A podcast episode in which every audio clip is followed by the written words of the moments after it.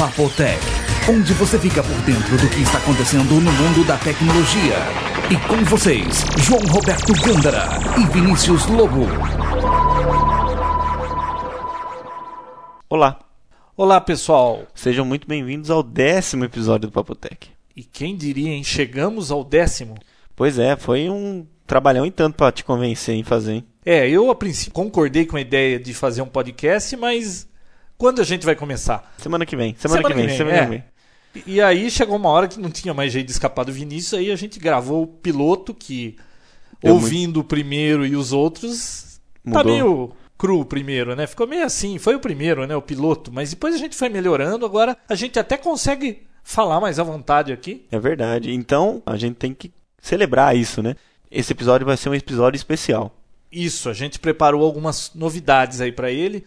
A primeira delas é que a gente recebeu aqui hoje um convidado especial, Isso. o Sidney Longo, lá do CPQD, que participou aí dos estudos da TV digital no Brasil para ajudar o governo aí a decidir qual vai ser o padrão. Vão passar os estudos e o governo, acho que até fevereiro, resolve o padrão que vai ser usado aqui, né? É isso aí. Outra coisa, a gente vai falar sobre o podcast mesmo, né? É, sobre o Papo Tech. É, bem parecido com o que a gente falou no terceiro, só que mais a fundo, como a gente faz, que hora que a gente faz, Como quais a gente foram as consegue as barreiras. notícias, equipamentos que a gente utilizava no começo, o que a gente está utilizando agora, como é o processo de colocar isso tudo no ar, é o trabalho que dá. Então, se alguém aí tá afim de fazer um podcast, acho que vai ser legal ouvir isso aí.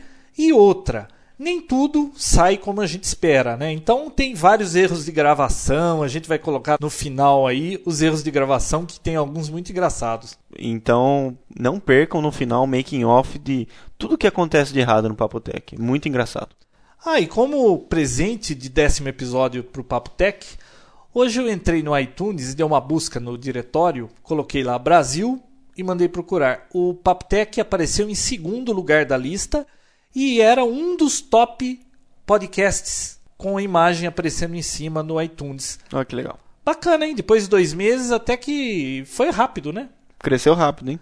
Olha, a gente tem recebido muito e-mail, muitos elogios, né? a gente tem aparecido em fóruns de discussão, né? Muita gente ganhando brinde também que mandou o endereço. Quem não mandou ainda, mande. Mande que a gente ainda tem alguns. E vamos para as notícias, senão não vai dar tempo de apresentar tudo que a gente tem para esse episódio. É isso aí, vamos lá. Bom, uma das primeiras é que o Xbox 360 foi lançado nos Estados Unidos, né? É, não é muito a nossa praia aqui, mas ele foi lançado e existe uma grande polêmica aí. Um pesquisador abriu ele, tirou todas as peças e fez uma conta de quanto isso ia custar. A surpresa é que o dispositivo custa 40% menos do que o dispositivo que tem lá dentro. Ou seja, a Microsoft está tomando prejuízo. Olha isso, presta atenção, hein? Eles estão perdendo por Xbox 126 dólares. Por que uma empresa faria isso, lançaria um produto perdendo dinheiro? Porque eles têm a intenção de ganhar nos jogos, nos games, tá? Eles querem que esse produto se torne líder de mercado e depois vão tentar ganhar lá no software, né, nos games. E tem também muita gente já dizendo que está muito instável, né? Tem tido problema, ele trava, já tem vídeos, a gente vai colocar o link no ar, de vídeo mostrando a tela dele travada. É, tem muita gente reclamando durante os jogos travamentos, durante o boot do dispositivo. Diz que tem um joguinho lá de corrida. Diz que na primeira volta o bicho já trava. Bom, curioso, né? Vai ver que a Microsoft lançou o Xbox também, meio na correria, como a Apple lança os iTunes, né? Ah, e uma outra coisa curiosa do Xbox é que um site ele comprou ou conseguiu, não sei de que maneira aí antes do lançamento do Xbox, e eles desmontaram inteirinho para ver todo o hardware e o que tinha por dentro desse Xbox. A gente vai colocar o link. O curioso é que esse joguinho aí da Microsoft tem três processadores de 3.2 GHz É incrível, né? e custa só aquilo. Pois é. Interessante, né? Muito interessante. E o estilo dele também, que você falou aí, que acho que roubaram algum estilista da Apple. Tal. É, o design dele foi bem diferente. Bom, passou pelo Brasil aqui nessa feira de, de games, mas só passou. Não É, tem só para o pessoal ver, ninguém é. tem ideia de quando chega isso por aqui. Uhum. Mas a hora que sair mais alguns reviews aí, o pessoal falar mais sobre o Xbox, a gente comenta aqui. Bem legal. Outra notícia, essa muito curiosa. Hum. A Canon, ela enviou para os seus clientes um comunicado para tomarem um cuidado especial de suas máquinas copiadoras no final do ano, nessa temporada de festas, que tem acontecido muito isso nos Estados Unidos, de incidentes, né? Que quebram muito vidro da máquina copiadora. O pessoal tentando tirar xerox de algumas partes do corpo, né? É, então é curioso, é. né? É muito comum isso nos Estados Unidos. E aí eles quebram o vidro e aí acontecia um pico de chamados para troca desse vidro na Canon no fim do ano e aí acabavam sem a máquina copiadora. Aqui no Brasil o pessoal não tem muita esse Bom, costume, conheço. né, de ficar eu tirando conheço, eu não xerox das nádegas. É. Mas olha, é curioso isso, né? Um negócio assim que para Canon soltar um informativo, um, um né? comunicado é muito interessante. Bom, como o episódio é especial, a gente conseguiu um vídeo também especial para quem é Apple maníaco. E para quem não é também, né? É. O Scott Kelby, que é um escritor muito famoso, que ele faz livros sobre Photoshop, ele lida com essas coisas da Adobe Premiere, vídeo e tudo mais. Ele produziu um vídeo, uma paródia do iPod. Tá muito interessante, muito bem feito. Eu achei tão engraçado aquilo que eu perdi tempo legendando para deixar disponível no Papo Tech para vocês poderem assistir esse vídeo. Eles fazem uma gozação com os Apple maníacos, porque Apple maníaco, você sabe, né? Não se discute. Apple é o melhor computador, iPod é o melhor MP3 player. Só que Apple maníaco compra tudo. Compra o primeiro iPod, depois lança outro, compra o outro, compra o acessório, compra a mochila, compra o computador. Apple maníaco, se fosse um torcedor de time de futebol, ele seria corintiano e sócio do Gaviões da Fiel. É verdade. Pessoal, Muito entrem no site do Papo Tech Isso. e vejam aquele vídeo. É muito Conheçam engraçado. O menor iPod do mundo.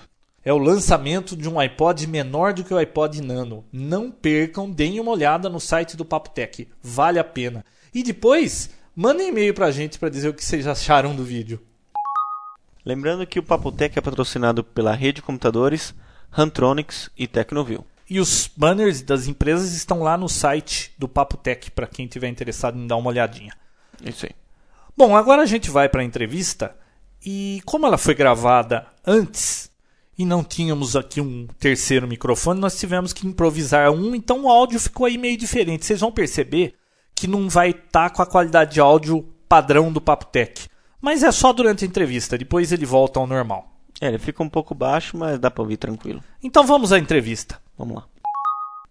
Bom, então entramos agora na entrevista com o Sidney Longo, ele que está envolvido com a TV digital aqui no Brasil e tem bastante informações para passar para a gente aqui.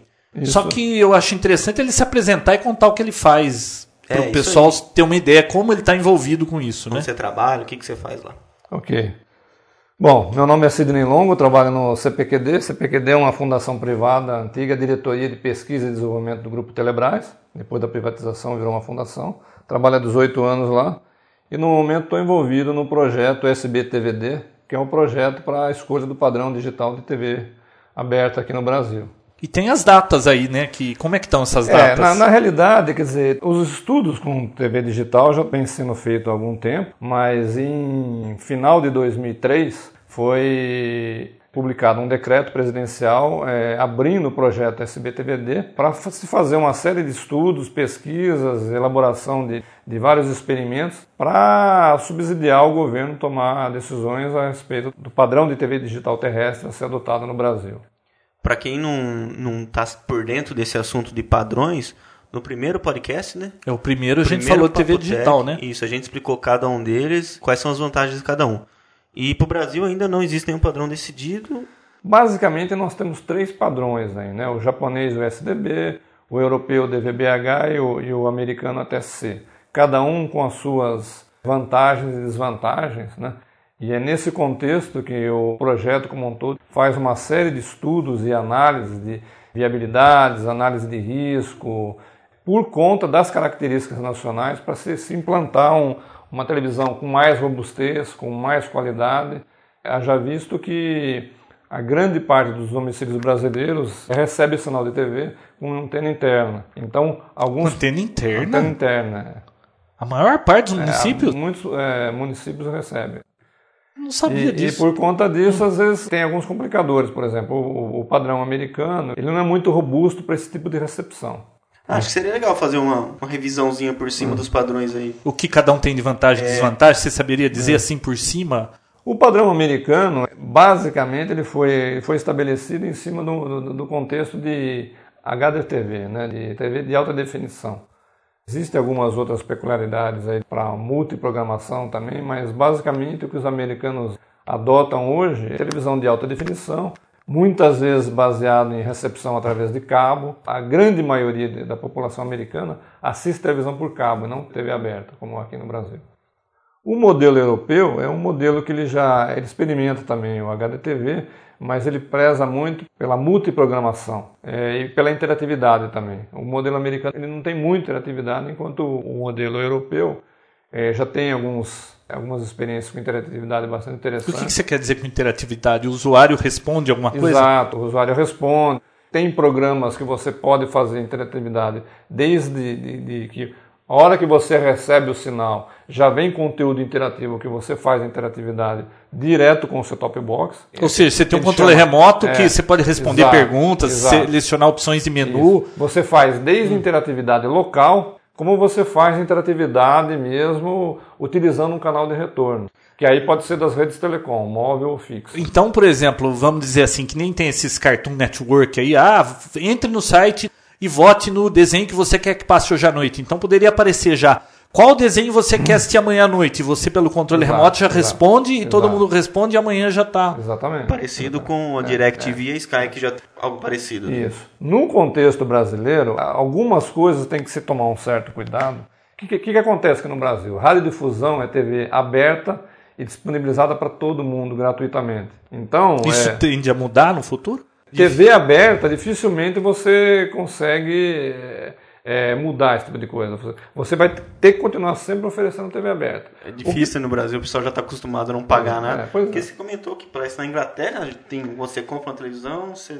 Então, na, na Inglaterra especificamente, é, é, quando você compra um TV? aparelho de TV, você paga uma taxa anual de uso para recepção da, de todos os canais da BBC. Isso aqui não encaixaria no Brasil nunca. Não, né? não, não tem, não tem como. TV, é... imagina, Se você pegar, por exemplo, do ponto de vista de insumos aí de comunicação para a grande massa, a televisão é que tem maior penetração, mais de 90%. Por quê? Justamente por ser de graça. Qual é o modelo de negócio da televisão? É através de anunciante. O radiodifusor ele recebe receitas através de anúncios, por consequência passa programação gratuita o telespectador assiste a programação e ao mesmo tempo a propaganda que é o anunciante que está bancando. E nos Estados Unidos a diferença é que lá a TV a cabo atinge muito mais gente, eles pagam por mês, portanto eles têm os canais praticamente sem anúncios. Né? Exato. Né? Tem anúncio, mas é como aqui na, nas TVs a cabo nossa, é em menor quantidade.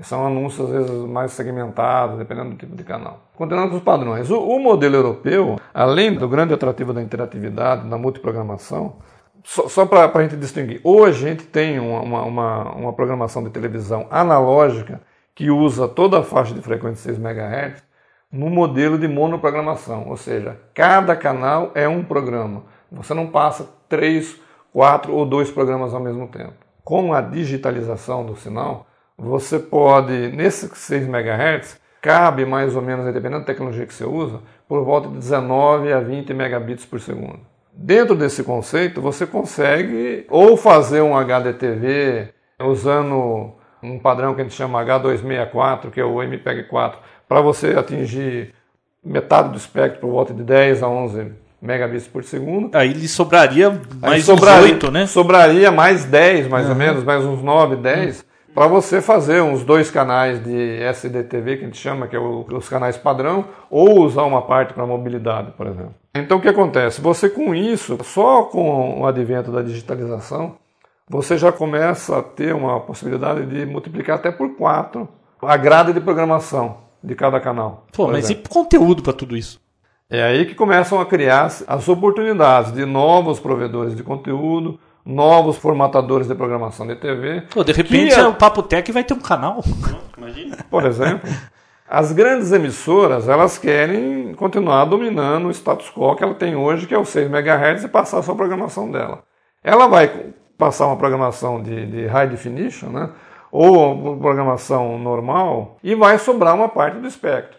Ela pode criar novas programações ou alugar parte desse espectro para poder outros provedores de conteúdo de programação estar tá colocando a sua programação lá.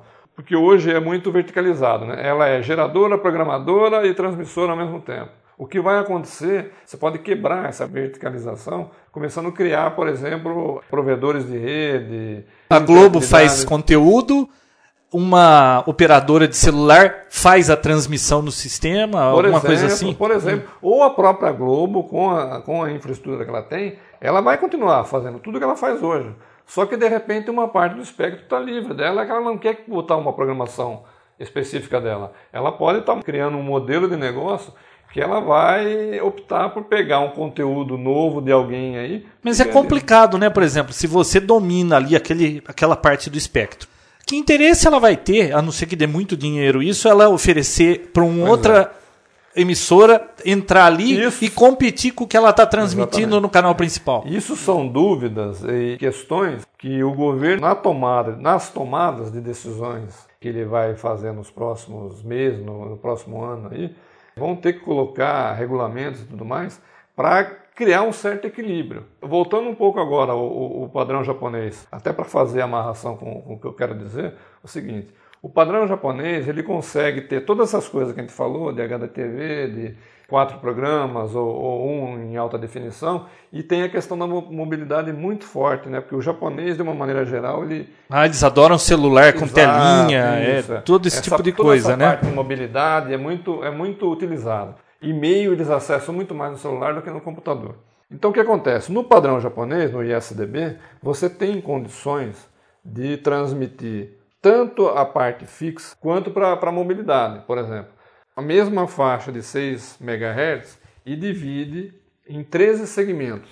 Um desses segmentos ele usa para mobilidade, que isso aí vai dar o tal dos 400 e poucos kilobits aí, né? O resto ele vai usar ou para alta definição ou para SDTV, que é os canais padrão. Só que a hora que ele faz a transmissão de tudo isso num, num, num pacote só, ocorre problemas de zona de sombra. Porque se você pegar hoje a. Como assim zona de sombra? Que que é? Fantasma ou não? Não, zona de sombra você fica sem o sinal.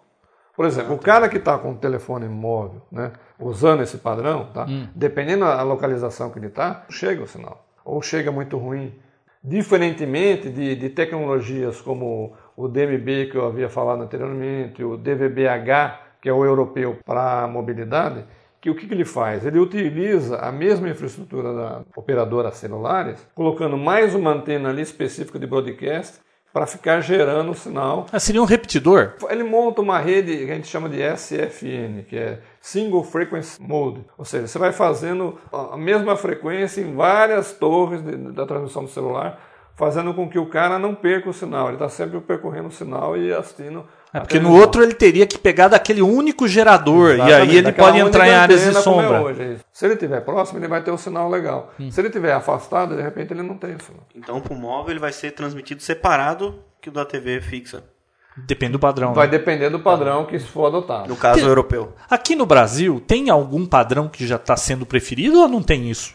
Nós do CPQD não temos é, é, preferência de padrão. Nós estamos fazendo um trabalho de análise né, para subsidiar o, o, governo nas escolhas, mostrando as vantagens e desvantagens de cada padrão e tentando compor um leque de, de opções né, de acordo com o que o governo queira priorizar. Se o governo vai priorizar, por exemplo, alta definição, monoprogramação, existe um padrão que é melhor que os outros. Se o governo quer priorizar multiprogramação ao invés de alta definição, porque aí ele consegue criar uma série de vantagens aí na cadeia de valor para novos produtores de conteúdo, provedores de rede, provedores de interatividade e tudo mais. Existem modelos que atendem melhor essa parte. melhor essa parte. Para o caso da mobilidade é a mesma coisa. Vai depender o que, que ele vai querer priorizar. O que está tentando fazer, o que, os desenvolvimentos e as, as análises que a gente tem feito, né? É justamente para dar esse subsídio né, e montar um modelo de referência que aí existem variáveis socioeconômicas, de tecnologia. Bom, o governo ele já andou falando aí, eu vejo na mídia aí que vive dizendo que eles sabem mais ou menos o que eles querem, né? não existe coisas... um que é ruim que está é, descartado, não, né? Não, não existe. E todos eles são mais ou menos semelhantes. O que vai variar de tudo isso é justamente o que você quer priorizar. Se você quer priorizar a monoprogramação, com mobilidade, com interatividade, você vai mais para Mas ainda não se sabe o que o governo quer priorizar. Ainda não se sabe. Nós, vamos, nós, nós sabemos quais são as variáveis. Em cima dessas variáveis, nós fazemos nossas análises, porque tudo isso tem uma vertente também é econômica, que é você criar é, condições para desenvolvimento e fabricação nacional. A gente não pode esquecer que, escolhido o padrão, não vai sair todo mundo comprando TV digital feito louco aí. Até porque muita gente está com televisão com menos de um ano. E não vai jogar fora. E essa escolha é total do governo. O CPQD não tem autonomia nenhuma para. Não, não. O CPQD dá subsídio. Não, o CPQD dá subsídios, mostra os prós e contras de cada um. E a decisão é, é política, né, do governo. É política, a decisão é política. Hum. Agora, por exemplo, uma coisa que vai ser assim exaustivamente consumida no primeiro momento é o set-top box. Esse set-top box que vai trazer a recepção digital para dentro da televisão atual da pessoa, que é analógica. Então, mas aí até aí não muda nada, né? Bom, muda, a qualidade de imagem vai muda, ficar melhor, porque vai não vai mudar, ter chuvisco, vai não vai ter aquelas coisas. Aí que tá. O que, que não muda? Não muda o HDTV. O cara não vai ter um HDTV ou seja, não, aumenta, não aumentam as linhas de resolução. A imagem é a mesma, Sim. só que perfeita. Perfeita. Tá? Qualidade mas, de estúdio. Mas exemplo, começa né? a ter outras coisas que podem ser criadas dependendo da escolha do governo, que é o, o caso da multiprogramação, a interatividade. Uhum. Né? Todas essas coisas começam Aquele a... canal escola, falaram alguma coisa de canal escola aí, né? Sim. De criar um canal para ficar ensinando. É, porque a partir do momento que você tem a interatividade, você começa a criar uma série de opções de programas aí teleeducação, é, entretenimento, compras eletrônicas, serviços de governo para dar apoio ao cidadão. O governo da Inglaterra, né? Hum. Foi lá da Europa, eles fizeram uma oferta de 5 milhões de euros para. É, na realidade, o que acontece? É, isso normalmente acontece em todo o país que está decidindo tá o padrão, decidindo né? o padrão, né?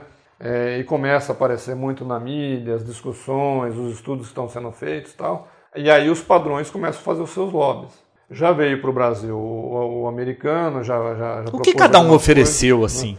O europeu está oferecendo desenvolvimento conjunto, os trabalhos do, no âmbito do projeto SBTBD, existe uma série de desenvolvimentos de terminal de acesso, que são os set-top box com canais de retorno diferentes através da rede telecom ou não, Existem os middlewares, que são os softwares que faz a conversação entre o set-top box e a programação para você fazer toda a interação. Né?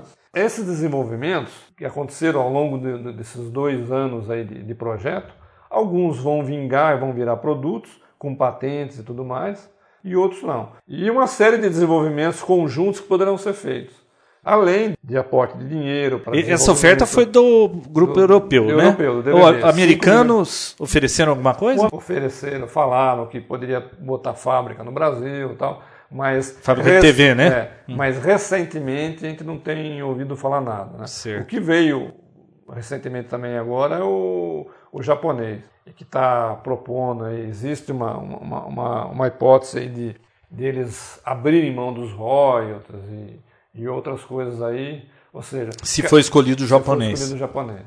Uma outra coisa que, o, que os europeus estão propondo também, conjunto com técnicos do governo, a criação de um ambiente, de um centro de excelência para desenvolvimento de conteúdo digital, que possivelmente esse centro ficaria baseado no CPQD. Isso é uma coisa que está no. Mas aí na, na, parte artística, na parte técnica, que porque gerar conteúdo você vai Sim, gerar não, programação para. Na, na, na, realidade, é, é, essa pergunta sua foi até muito boa, até para. Não é desenvolver conteúdo, e sim desenvolver ferramentas né, para controle de conteúdo. Por exemplo, quando você vai fazer uma transmissão que ao mesmo tempo você está usando a transmissão para o fixo e para o móvel, você tem que fazer adequação de conteúdo. Dizer, todas essas ferramentas né, exigiria aí uma, uma, um certo desenvolvimento que poderiam estar. Tá tem que, tem que aprender o know-how, né? Tem que aprender. Sabe uma coisa que tem gerado muita confusão aí e que todo mundo ficou assustado é que o Brasil queria criar o seu próprio padrão.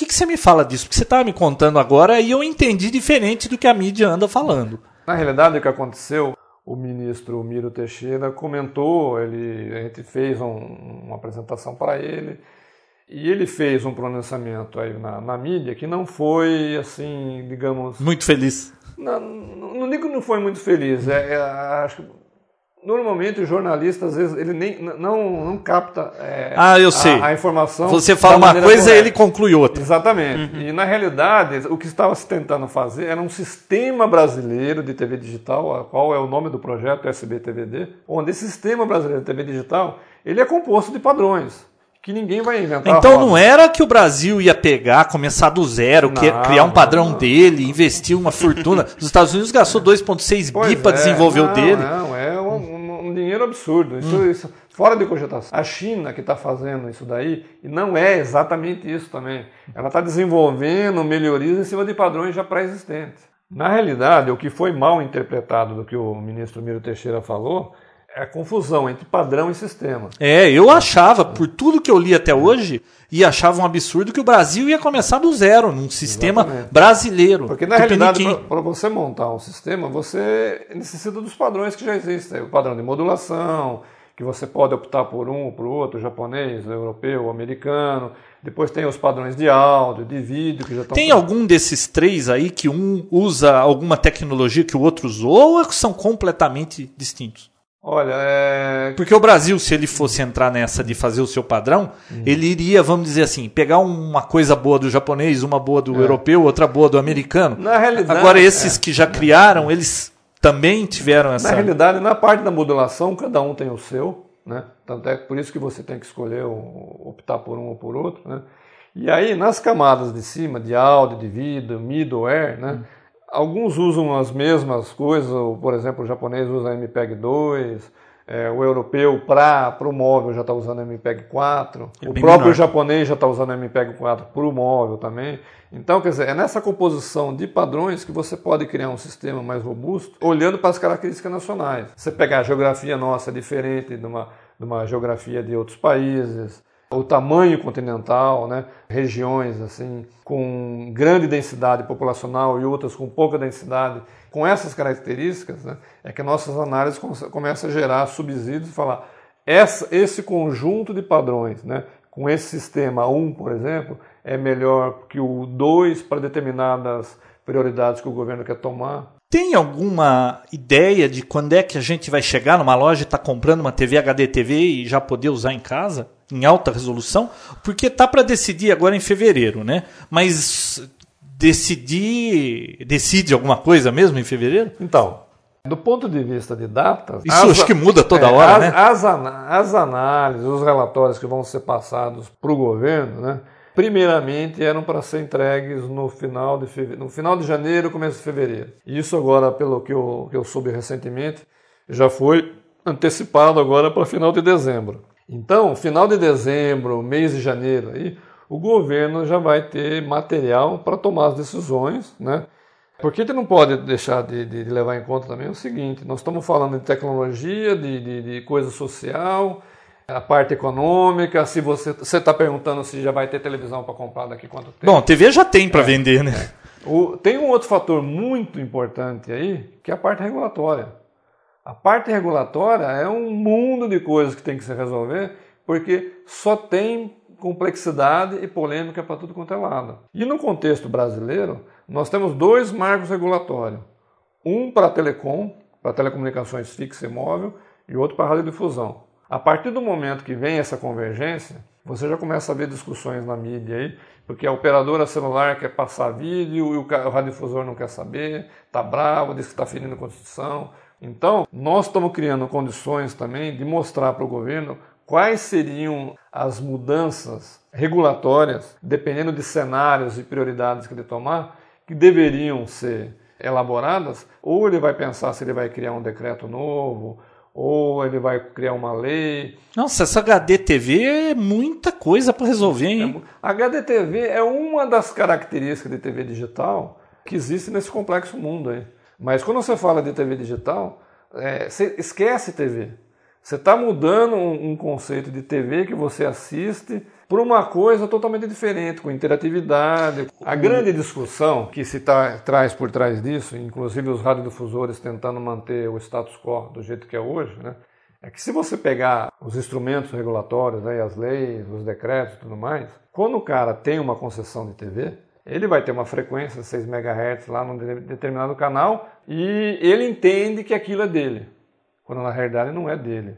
É uma uhum. concessão que o governo deixou para ele usar. Ele vai transmitir uma programação, uma monoprogramação. Então, o radiodifusor hoje que ele tem o canal, por exemplo, da Globo, da Record, da SBT, a programação e a frequência é indissociável. Uma coisa está é, tá, tá amarrada na outra. Quando você digitaliza, vai para a TV digital, você tem condições de separar esse tipo de coisa. Não necessariamente o, o radiodifusor precisa ter 6 MHz para transmitir tudo aquilo que ele tinha no analógico. De repente o governo acaba dividindo esse espectro e dando até para a própria operadora um pedaço só e não exemplo, mais os 6 mega? Por exemplo, por exemplo, ou quer dizer, é, esse dividir que você fala hum. é, é, um pouco mais complexo porque aí você vai mexer com normas internacionais do ITU ah, e tudo tá. mais, né? Mas o que você pode fazer é o seguinte, tá bom, radiodifusor, você vai continuar, você vai receber um outro canal de 6 MHz, quando você tiver com isso aqui plenamente no ar, você vai devolver o analógico. Mas esses 6 MHz vai ter que ter um roadmap para encher esses 6 MHz. Ou com multiprogramação, ou com HDTV mais mobilidade, ou seja, você vai ter que fazer o uso desses 6 MHz no todo. Se você, passado um tempo, não fizer uso disso, que pelo menos você passe para outro, você é, é, alugue, você se torne provedor de rede e deixe um outro provedor novo entrar. Ou seja, a ideia é ocupar por... todo o espectro, não ter desperdício. É, porque, porque, por vários instrumentos regulatórios distintos, está bem claro lá que a, a, as frequências, né, o meio de propagação para a TV é um meio escasso e tem que ser muito bem administrado e otimizado. Então você não pode pegar um canal de 6 MHz, usar 2 MHz e ficar com 4 ocioso ali, sabendo que outros poderiam estar provendo serviço desse tipo. Mas ele pode querer isso, né? Porque ele não quer que os outros ocupem o serviço. Ele pode querer, mas é, o governo tem que criar é, ferramentas, é, ferramentas que impeçam isso. Né? E obrigações, como tem hoje na própria Telecom. A Telecom tem obrigações de universalização, de metas de qualidade, que ele pede para as operadoras de telecom cumprirem e se não cumpre tem toda uma sanção e tudo mais. Só que esse espectro eu acho que pode ser preenchido, como a gente falou no primeiro Papo Tech, enquanto passa a novela na Globo, pode estar tá passando o Jornal Nacional ao mesmo tempo, pela multiprogramação, né? Pode e não pode. É, um outro problema da, da multiprogramação, tem que se criar instrumentos aí, em modificações regulatórias, para poder se permitir isso. Por exemplo, hoje o concessionário de radiodifusão, quando ele tem a concessão, ele tem um canal para fazer a transmissão dele, ele tem uma concessão por localidade. E ele só pode ter uma concessão por localidade. A partir do momento que você está passando multiprogramação, pode subentender que o cara está com múltiplas concessões. E aí tem que se mudar o marco regulatório, algum instrumento regulatório para se permitir esse tipo de coisa. O que eu quero dizer é o seguinte: antes você tinha uma televisão que só passava um tipo de serviço. O paralelo que a gente pode fazer é, com o serviço de voz, né, com o telefone. Antigamente você comprava um telefone e você só falava com ele. Hoje falar é apenas mais uma coisa. Hoje você acessa a internet e faz um monte de coisa. É, vai atualizar não só a TV, mas também as leis vão ter que ser atualizadas. Principalmente. Também. Se você não atualizar as leis, você vai incorrer em riscos aí que pode. Nossa. Então, quer dizer, as opções que se dá e as análises que se tem feito é de mostrar alguns caminhos de você não sair mudando, por exemplo, Constituição.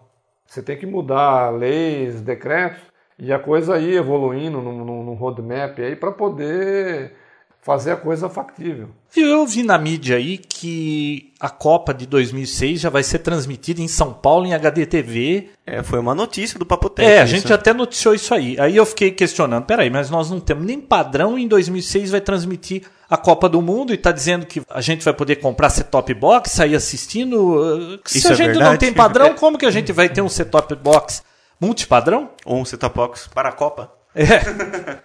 é, na realidade, isso daí também foi amplamente divulgado na mídia, mas o que provavelmente vai acontecer vão ser trials pré-comerciais para poucos ah, não, eu não vou poder comprar o set-top box e pegar na minha casa não, isso não. aí. Você não vai poder Vou comprar. ter que ir em algum lugar público que está sendo demonstrado. Provavelmente. Você não vai poder uhum. comprar porque não vai nem ter na loja ainda para comprar. Né? Você tinha me perguntado anteriormente o uhum. tempo, o timing dessas coisas. O que vai acontecer são trials pré-comerciais aí, mostrando o, a TV Pra gente digital, ver a qualidade. Para ver a qualidade. Porque a gente tem mais. ido nessas lojas de departamento que nem na Finac, você chega lá, tem uma TV de alta definição, com aquela qualidade maravilhosa, mas eles têm um 5 que chama aquilo, né? Um, É um PC, né? é um PC rodando, gerando o É, sinal ou- para demonstrar, ou, né? Ou então você está assistindo um DVD.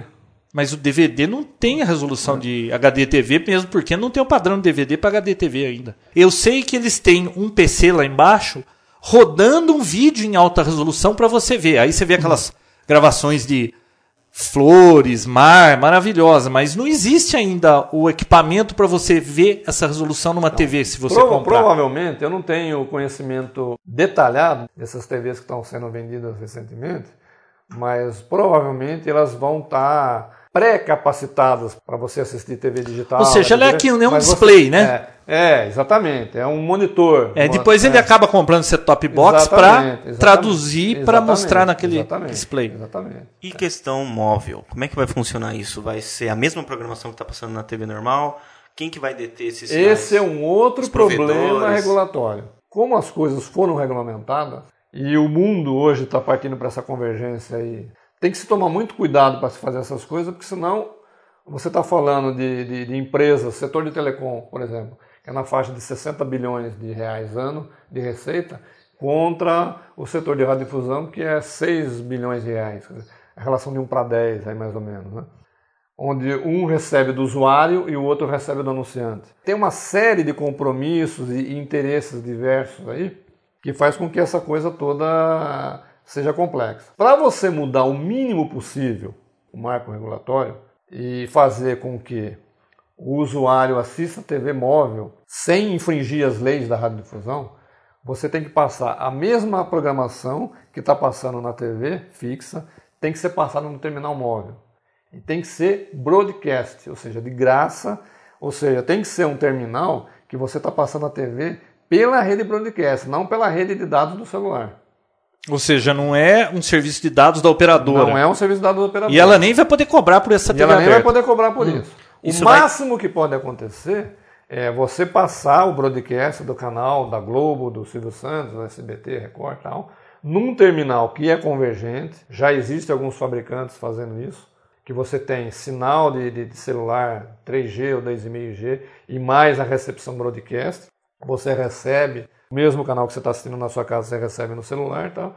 O que poderá acontecer é você ter algumas aplicações do terminal celular, que aí sim você usa o canal de retorno. O terminal celular que você fala é o, o aparelho de Um celular, aparelho, Um né? aparelho celular que Pox tem... PC, É, pau- não, pau, não, é né? um aparelho celular é, que recebe sinal de TV mesmo. Né? Ele O- tem um sintonizador de TV Exato. nele. O né? exemplo clássico disso, quem está muito avançado com isso no a nível europeu é a Nokia. A Nokia tem dois terminais, que é o 7710 e agora lançou recentemente o N92, que se você entrar no- nos sites aí você consegue... A gente põe o, link lá. Tá, são muito bacanas, ou seja, Ele é um telefone celular que tem um sintonizador de TV Exatamente. separado Você da tá- rede da operadora. Converge, você converge os serviços no mesmo terminal. É uma particularidade do dispositivo, não da Vivo, não da Do dispositivo. Você comprou o celular, você E não aí o que vai nada. acontecer? Aí é isso daí é amplamente discutido nos, nos eventos de, de telefonia celular que os radiodifusores também vão. O pessoal da Globo fala, olha, eu quero ver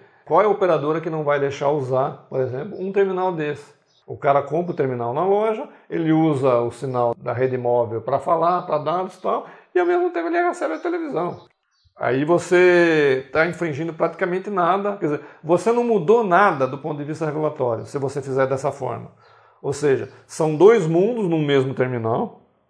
O mundo telecom, operadora móvel, e o mundo radiodifusão no mesmo terminal. E o cara faz a opção de usar cada um. Então talvez quando sair a TV digital vai ter que começar bem devagar dessa forma, sem muita mudança, até mudar esse Eu- marco é- regulatório e aí começar realmente Eu a acontecer a velocidade, a revolução. a velocidade dessas mudanças né, vai depender da velocidade com que o governo consegue resolver todas essas esses empecilhos regulatórios. Ou as empresas tenham interesse de colocar o produto funcionando no mercado também. Né? Ou a população poder comprar esse tipo de TV, né? Se você olhar por esse lado, a gente já tem uma série de informações aí a nível de Europa, Estados Unidos e próprio Japão, Por exemplo, no caso de mobilidade, no próprio Brasil, uma das pesquisas que nós fizemos no CPQD, nós tentamos medir uma série de características que eram de interesse dos usuários. Na questão de mobilidade, deu 27%. Ah. 27% não é o número de você jogar fora. 27% quer ver TV no celular. Exatamente. Aqui no Brasil. Uhum. Tá? É um número pequeno, mas não é desprezível. Agora, não, e é pequeno porque é. ainda não é divulgado. A hora que é você vê o seu é, amigo é, com o telefone assistindo a novela, exatamente. você fala, oh, peraí, mas. Exatamente. Eu e, também quero. E nas, e nas, pesquisas e nos trials pré-comerciais que tem tido na Europa, aí, eu estou falando de Inglaterra. Na Europa, Itália, Japão, eles já estão vendo TV no celular. Na Europa, é, são testes pré-comerciais que vão hum. entrar em operação comercial agora no começo do então, ano. Então não tem ainda aí. não, não. e no Japão?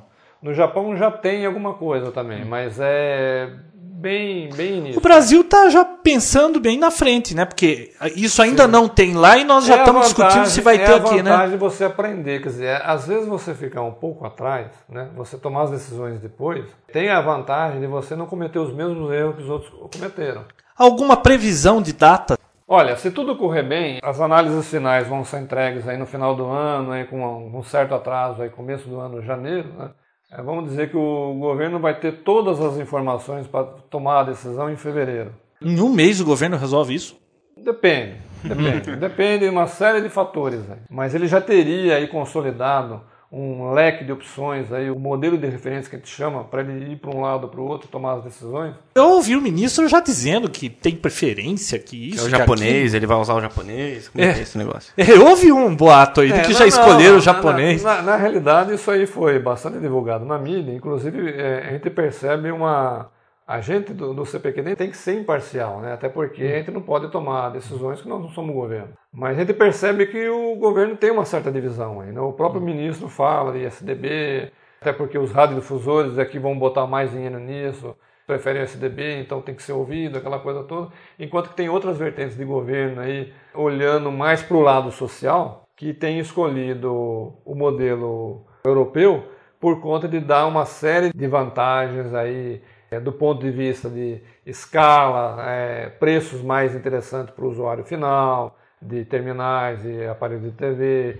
e set-top box, e criar condições para a criação de conteúdos democratizados, mais Então, canais. se deixar por conta dos radiodifusores, eles escolhem o sistema que saia mais barato para eles, que custe mais caro para o usuário, e o governo. Não só por isso, hum. mas é, o que está por trás disso é manter o status quo. É o modelo deles hoje de Mas receita. vai ser difícil, né? Porque vai mudar totalmente a, a maneira de, de Olha, usar eu, a televisão, eu, eu né? Não, eu, dentro desse, dessa coisa toda aí, eu não consigo fazer uma previsão. Muita variável, né? É muita variável e é uma decisão política. Né? Muita gente envolvida. pressões diferentes, tem pressões aí dos radiodifusores, tem pressão de fabricantes, fabricantes e governos internacionais através de padrão. Você fala assim, vamos fazer uma aposta? Não dá para prever. Não dá para prever, né? Bom, tá acabando o tempo. Eu e... acho que a gente conseguiu abranger todas as, as características né, interessantes, as vertentes econômicas, as vertentes sociais, regulatória, que é muito forte. É, frisar também, é, é, essa parte econômica é muito forte. E quando o ministro fala que tem que deixar a radiodifusor tomar a decisão, porque ele que vai botar o dinheiro que vai investir, ele está olhando a coisa só de um lado. A gente tem que olhar a coisa do, do lado que o governo vai ter investimento em cima disso também, vai ter que ter um certo subsídio para o usuário. Senão e, ele não compra set-top box. Não compra. E, e outra, olhar para a característica de desenvolvimento nacional, né? porque você amplia o leque de produtos nacionais, melhorando a indústria e melhorando o emprego. Ah, só uma pergunta final. A hora que entrar a TV digital, virou digital, morreu analógico, ou isso vai funcionar junto? Não. Na realidade, o que normalmente se faz nos países é você caminhar a transmissão analógica até um certo tempo. Tanto é que o, o governo americano já está estendendo isso aí para acho que 2009, né? Era para 2012, já reduziu para tá, 2009. Reduziu para 2009, mas mesmo assim é porque o avanço da digital está sendo mais rápido do que ele previa. Você mantém o analógico durante um certo tempo e vai criando condições para você fazer a transmissão digital colocando as características, vai aumentando por regiões, por é, estados né, e municípios de maior população, depois vai aumentando, até chegar no que a gente chama de switch off. O switch off é você desligar o canal analógico E né? morreu. E devolver para o governo. E ficar só com. Bom, é isso Legal. aí. Quando tiver decidido o padrão, que deve ser coisa lá para fevereiro, você volta aqui para a gente conversar Opa, mais um pouco disso? voltar, podemos conversar. sim. Beleza, aí você explica tudo do padrão novo. Será um prazer. Beleza. Obrigado, Sidney. Tudo de bom. Exponha. Pessoal, espero que vocês tenham gostado da entrevista. E agora vamos contar a história de como surgiu o Papo Tech. É, tudo começou num dia que o João veio com uma notícia de um tal de podcast pra mim. E eu também, como a maioria das pessoas hoje, não sabia o que que era. Ele me passou, não, escuta, isso aqui é muito legal, tal, se eu não me engano era o tweet. Escutei, no mesmo momento peguei o telefone e já liguei pra ele, João, vamos fazer um. Primeira coisa que ele falou, não, Calma, você tá imagina, ficando louco? que horas, né? Só que o tempo foi passando e ele viu que havia necessidade referente aos amigos, né, João? Não, é que, como a gente mexe com isso faz tempo, e acontecia com o Vinícius também, toda hora alguém toca aqui para fazer uma pergunta de informática. Ai, pelo amor de Deus, você não quer passar aqui em casa formatar meu micro? Ai, o meu micro tá acontecendo isso, ele desliga sozinho. O que, que será que é? E dependendo da pessoa, você nem pode falar não, né? É, é difícil muito você- né? complicado isso aí. Sempre tem um infeliz que entende disso numa família e ele tem que ajudar todo mundo. É verdade. Daí veio a ideia, né? Vamos fazer um podcast de quê? O que, que dá pra gente falar que não tenha que ficar aí pesquisando e estudando demais? Tecnologia, informática. Ah, então vamos lá. A gente resolve dois problemas. A gente se diverte, pelo menos a ideia era se Era divertir. só né? se divertir. eu andava meio estressado porque eu tava lidando com pedreiro, aquelas coisas tudo de construção, querendo jogar pedreiro de cima do telhado. Então, um médico amigo meu falou assim: faça alguma coisa pra você se distrair, você precisa de distração. Então, vamos fazer o podcast. Aí, eu me livro daquele monte de amigos, irmão, tia, cachorro que fica ligando pra pedir informação sobre informática. Fica ao nível de. Ah, essa informação você pega no episódio 5 do Papo Pois é, mas você sabe que já tá funcionando? Esses dias meu irmão apareceu aqui com uma câmera digital nova debaixo do braço e veio me fazer uma pergunta. Eu falei, episódio número 3. e depois ele veio perguntar mais uma coisa, acho que era do gravador DVD doméstico. Episódio número 5. Então tá maravilhoso. Eu só vou indicar o número do podcast agora quando alguém me fizer pergunta. Então, é. na realidade, foi uma brincadeira, tá? Surgiu de uma brincadeira, a gente falou, vamos fazer isso aí pra ver o que que vira? E virou o Papo Tech. A segunda fase, depois de ter decidido em fazer o podcast, até então podcast só, foi o nome. O nome foi unânime, Papo Tech, colou, contei para várias pessoas, todas acharam interessante. Fizemos o registro e começamos a criar o site. Ah, tinha uma coisa que aconteceu antes. O quê? A hora que eu concordei fazer o Papo Tech, foi só concordar também, né? Levou quanto? Duas semanas pra conseguir me convencer a gravar o primeiro episódio. É verdade. Vamos gravar? Olha, essa semana não dá. Vamos gravar? Olha, vamos ver no fim de semana. Nunca dava. Foi até que teve uma palestra sobre TV digital. Aí eu fui, o João estava em São Paulo, não deu para ele ir. Ele falou: Não, passa aqui em casa que eu quero saber tudo quanto pra mim. Não, não. Só vou contar se for no Papo Tech. Foi quando aconteceu o primeiro episódio. Então a gente fez o registro, começamos a criar o site e tivemos o piloto. O retorno do piloto foi excelente. Teve amigos aí baixando ó, oito, sete pessoas ao mesmo tempo. Quando a gente mandou e-mail só para os amigos. É, e aí também teve os amigos e parentes que a gente forçou, né? Você faz favor, baixa o nosso podcast lá e ouça, hein? E aí começou todo aquele dilema de servidor, né? Bom, Não, essa é que, história. É que começou bem simples, né? Nós mandamos. Eu me lembro de ter mandado e-mail, acho que para umas 20 pessoas. Uhum. E aí, é claro que um manda para o outro, o outro manda para o outro, o negócio começou a crescer exponencialmente. Então, o episódio 1, ele foi o mais assim. Vocês vão perceber ouvindo, quem ouviu 1, se ouvir agora os novos e voltar a ouvir 1, vai ver que a gente ainda estava meio assim. Nossa, tudo muito quadrado, né? É, meio devagar, não tinha experiência, não falava muito. Então foi meio difícil fazer o primeiro. Então, se você tem vontade de fazer um podcast, o primeiro é mais difícil, os outros depois vai tudo muito fácil. E a gente fez o primeiro, né? Isso, fizemos o primeiro. Teve boa aceitação, muita gente elogiou. Embora eu não tenha achado que tenha ficado muito bom, você também não achou, também né? não. Mas E esse descontentamento fez com que a gente tivesse ânimo para fazer o segundo. É, vamos fazer o segundo, vamos tentar melhorar isso aí, né?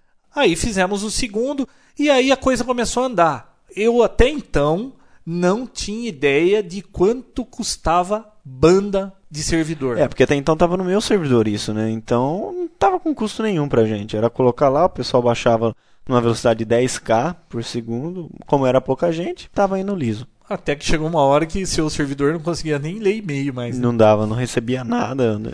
O negócio travou lá. Parou tudo, era muito download. Então a gente começou a ver o que, que teria que fazer. A gente vai ter que ter um servidor à parte. Aí um amigo nosso se ofereceu para colocar no servidor na empresa dele. Cuja empresa é a Tecnovil que nos É, o patrocina Álvaro. hoje. É.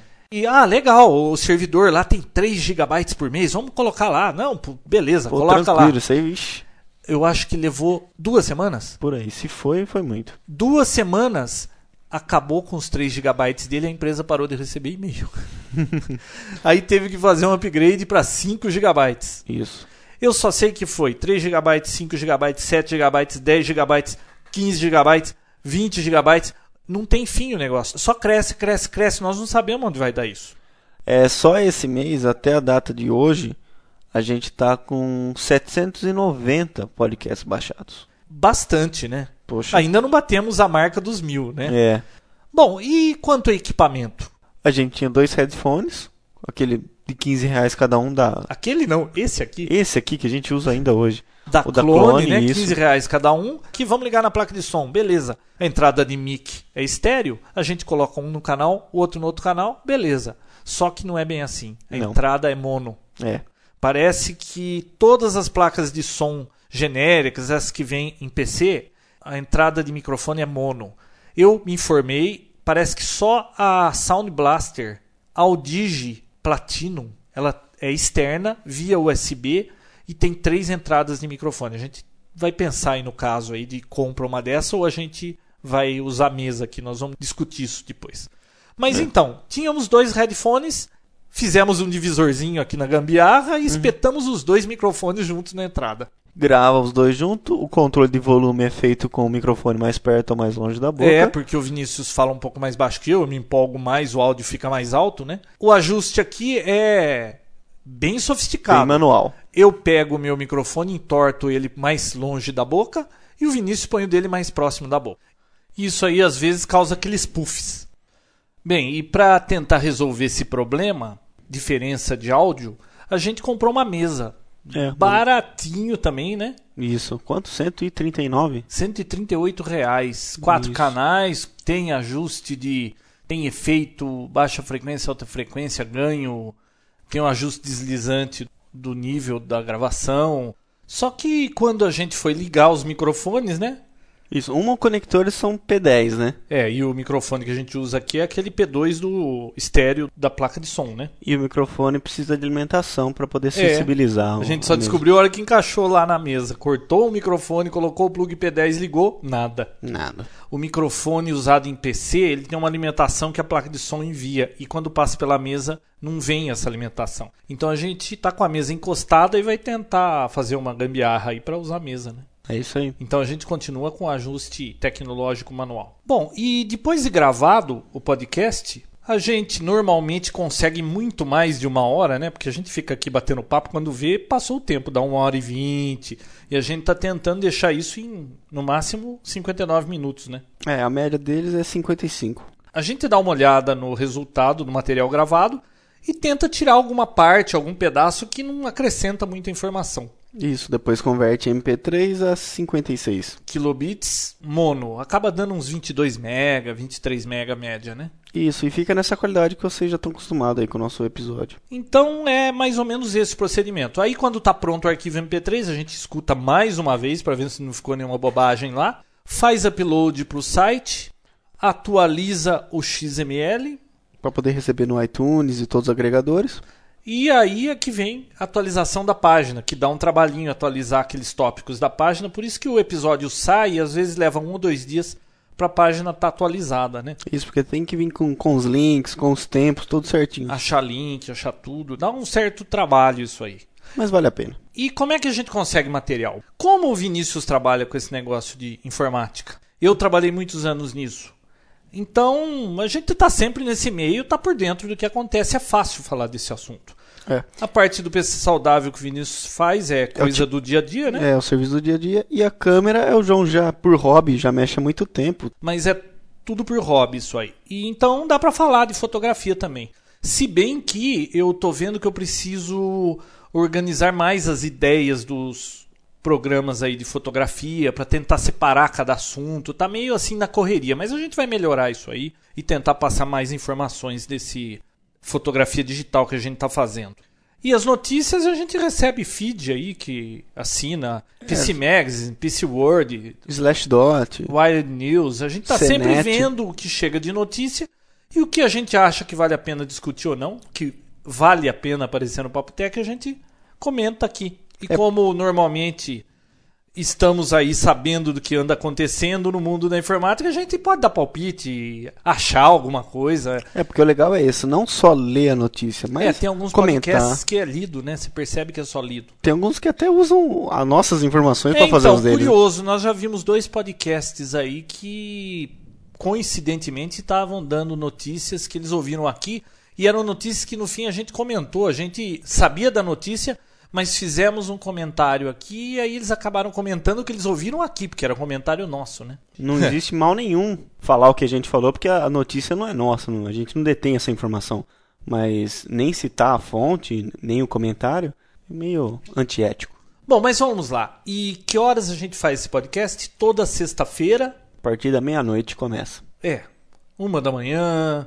Às vezes, quando a gente está inspirado, em uma hora e meia tá pronto. Às vezes o negócio leva quatro. Levam vários dias, vai a sexta, É. sábado e domingo. É, grava um pedacinho, depois está cansado, vai embora. Aí no outro dia vem e grava mais um pedaço. Então, não é um negócio tão fácil, mas vale a pena. Porque a gente tá tendo retorno de e-mails aí, tá bacana isso aí, né? É, depende também do. É gratificante. É, depende do humor da máquina também, né? É, Às nós vezes- estamos tendo um problema Putz. aqui com esse computador muito curioso. Do nada, ele começa um ronquinho fica bzzz, roncando, aí a gente percebe aqui, para e buta e desliga e liga. Aí às vezes tem que esperar, outro dia volta que tá E sem o ronco. já desplugou tudo, já viu o aterramento, não tem nada. Ele é sensível. Depende do que a gente fala aqui, né? Mas pessoal, então é mais ou menos assim que surgiu o Papo Tech. A gente tá muito contente com o resultado e a gente juntou desses 10 episódios algumas gravações que deram erradas e a gente compilou aí as melhores, né? Pelo menos as que a gente pode publicar aqui, né? Porque tem vezes que acontece coisa aqui que não dá pra colocar no ar, senão vai ter que ser explícito. né? É, e não foram poucas, né? Então, vamos ver se vocês se divertem tanto quanto a gente se divertiu fazendo isso aí. Vamos lá. Não, pessoal, é o seguinte. Como é que funciona a câmera quando você vai bater uma foto? Posicionar a câmera na posição que você quer. Você tá querendo me ferrar hoje, né? Desculpa. Papo Tech! Isso vai pro making Vamos lá então. Olá, Oi, pessoal. sejam bem-vindos ao sexto episódio de Papo Tech. Não falei errado alguma coisa? Não, você olhou pra mim tinha que falar alguma coisa? Seria bom você dar continuidade, né? Não Ah, é é? sempre assim? Ah, desculpa, o que, que eu ia fazer? Falar das curtas já, começar falando das novidades, essas coisas. Ah, tá. Então qual que é o assunto? Qual que era o assunto? Próximo que você ia falar? Não sei o que, que era agora. Não era assunto já. Importância da dieta do peru na fabricação da bicicleta. O que tem a bicicleta a ver com o peru? Não sei, eu não sei qual é o Bob assunto. Esponja, você tá parecendo Bob Esponja. Falando de vídeo, iPod, falando de vídeo, Falando de podcast. falando de iPodcast de vídeo, a Aí, Apple, podcast de vídeo. eu falei iPodcast de vídeo. Posso mostrar a gravação. Não, Você duvida? não precisa. Parece que tem mais algum grande fabricante metido no meio. Eles fizeram. Desculpa. que foi? Esse bicho vai subir no seu pescoço e vai começar a se bater. Fecha o negócio lá. ah, Uf, foi mal. É que eu vi, eu comecei a imaginar a cena do bicho subindo no seu pescoço e bater. Foi mal. bom, continua. É. Um negócio legal é que a. Do que que eu tava falando? Da LCD, Sony, Sans, é, não, não, Samsung. depois do, do Olá. Não, a gente falou um monte de coisa já depois do Olá. Não, tá bom, vai. Vamos lá. Fala do. Então vamos lá. Spam é todo e qualquer e-mail que você recebe sem pedir, sem requisitar. Ah, mas você me manda e-mail durante o dia e eu não pedi. Não. É, uma explicação não muito. muito legal. Eu, eu- você falou, eu comecei a inventar agora. Para Não, aí. lá. Deixa eu pegar um conceito legal. Hoje, fotografia digital, nós vamos dar uma dica simples. Vai ser uma dica só hoje. Ah, bom. Hum. Por que é bom? Não, não, pode falar. Hum. Tranquilo. Você queria mais do que uma dica? Não, mas vai ser sobre o quê? ISO? Não. Ah, bom. Bom, hoje nós vamos dar uma dica simples que é para tentar ajudar. Que isso, cara? Eu não sei. Você tá... Onde que eu quero chegar Ah, com isso? o programa é seu, cara. Não. Fotografia digital parte 5. O assunto de hoje vai ser fotografia fora de foco. O que é mais comum hoje quando você vê um. que está fora de foco, você tem que falar isso depois. você quer fazer o programa de fotografia? Nossa, não seja ignorante. tá sendo ignorante, eu tô tentando ajudar. Quer que eu fique quieto? Fica uma porcaria o seu, então? Então vai, manda abraço. Pô, tô dando uma dica. Magoou, hein? Eu sei que magoou. Você quer fazer? Tô falando, só você vive palpitando meu, eu não falo nada. Pessoal, bem-vindos ao sétimo episódio do Papo Tech. É isso aí. Uau! Você é fogo, hein? Dá pra ficar quietinho? É só cortar aí agora. Existem outros motivos, como por exemplo, tremeu a câmera e outras coisas que a gente não vai falar aqui hoje, tá? Quando treme, cria aqueles fantasmas, né? Sim, mas a, o título do curso hoje é Como fazer uma foto nítida, né? Mas a ideia toda é o fora de foco. É isso que a gente vai discutir aqui hoje, tá? Puta dura que você deu em mim, cara. Por quê? Porra. O título do negócio é foco, você não percebeu? Só, só, só, faltou falar isso. Ah, Você não presta atenção? Não, mas eu sei, mas. Ué, não. Ah, então não tem, eu não vou Você ter não vai falar você tá ignorante hoje? Você tá ignorante, tá um cavalo hoje. Ah, Ilustrou a ferradura. Tá. Eu não vou discutir com você, você tem toda a razão. É melhor ser feliz do que ter razão. E eles fizeram o segundo campeonato mundial, onde os participantes participavam. Nossa, que legal. Eles participavam, os participantes. Os participantes participavam, participando. Do participação da participância.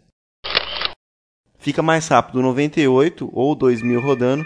Nossa. Pô, mas quem que é o cabeçudo que não desligou o celular? É o seu, João. Não, é o seu. Para aí. Pronto? Não, não. Putz, era engano. Engano. Nossa, que raiva. E você pode estar desabilitando para melhorar a velocidade do boot. Como?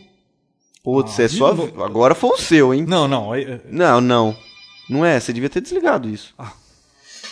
Entende aí? Se for engano também, eu vou matar você. Olá, Oi, pessoal. sejam muito bem-vindos. Eu sou Vinícius. Eu sou o João. A gente não, Não. ia mais falar isso. Não, por que não? Ah, não sei. O, o, o Gerry já fala na- no começo. Tá bom. Olá. E toda vez vai ser esse olá Ah, igualzinho? isso aí vai virar característica do nosso programa. Ou você quer que eu mude? Não, eu não Você quer quero. que fala Oi, tudo bom? O que você quer que eu fale? Não, não. Quer você falar olá? Não. Fala você olá. Não, eu não quero falar olá. Por quê? Eu, não, Então para de falar uma mal marca- do meu olá. Ficou uma marca registrada sua. Ah, mas você acabou de falar que vai continuar sempre assim? Pô, você cai em todas as que eu provoco você? Ah, isso é muito chato. Olá, sejam muito bem-vindos. Esse é o Papo Tech, episódio 4. Oi, pessoal. Episódio que promete, hein? Ah, Eu falei só pra.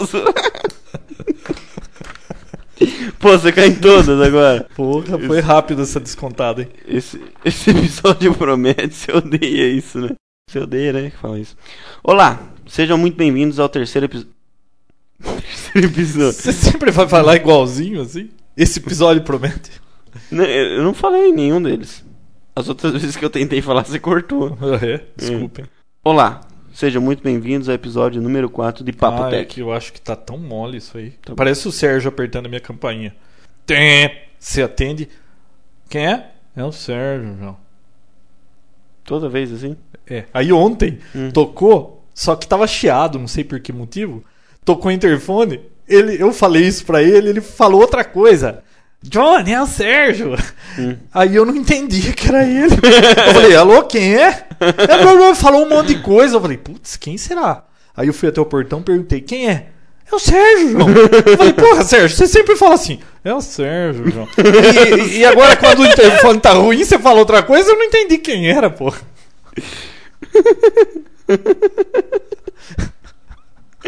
É bem o jeito dele mesmo, né? Olha, eu acho que tá estourando lá, hein? Quem que tá estourando? É risada, é risada. É a sua. É, só pode ser, né? Olá. Estourou. Melhor assim. Olá. Oi, pessoal. Sejam bem-vindos ao quarto episódio de Papo Tech. Ah, vamos mudar. Vamos mudar como? Eu vou falar, oi, pessoal. Você falou lá? Não vai mudar nada, né? vamos ver como é que fica. Tá bom. Oi, pessoal. Olá. Sejam bem-vindos ao quarto episódio do Papo Tech. É, Papo Tech que dessa vez. É, esse episódio iremos falar sobre Apple, novamente, e Spyware. ah, continua- Bastante sobre Spyro. É, continuação da mini curso de fotografia digital. Mini não, né? Você falou que já não é mini, é um curso completo, né? Que vai demorar. Pem. Por quê? Continuação da mini curso de fotografia. Você falou. Do mini curso. Você falou da. Eu tenho prova. Show it. Ah, eu vou parar por causa Ah, disso. tá bom. Então. Vai, começa de novo. Ah, é? Como que é mesmo? Meu- Oi, eu pessoal. ia falar oi, pessoal. Oi, pessoal. Olá. Este é o quarto episódio do Papo Tech. Papo Tech que irá abordar assuntos como Apple, novamente, Spyware, A gente vai falar bastante sobre Spywares hoje. é assunto principal, né? E a continuação de fotografia digital com o João Roberto. Não? Não precisava com o João Roberto. Não, Você é- vai estar também? Tá, mas é legal tirar um sarro que você falou da última vez sozinho. É. Outras, outros assuntos. Você quer cortar isso aí, né? Começar de novo? Hum, eu nem sei como é que ficou. Ah, não ficou, né? Deixa quieto. Deixa eu dar um stop. Olá! Oi, pessoal. Sejam bem-vindos ao oitavo episódio de Papo Tech. E o programa promete hoje. ah, eu falei pra você não fazer isso. Não é que eu não soube o que falar. Que que é? já vai falar da Sony direto? Bom, é isso aí, pessoal. Semana que vem tem mais. Aí volta o Papo Tech com o PC saudável, fotografia digital. Isso. E pessoal, www.papotech.com.br, o tech com CH. Mandem e-mails com seu endereço para o brinde, papotech.papotech.com.br. E fiquem de olho que essa semana sai o review em vídeo do iPod Video. Isso, nós não tivemos tempo, mas essa semana aqui a gente está colocando no ar. É isso aí. Até semana que vem. Até mais, pessoal.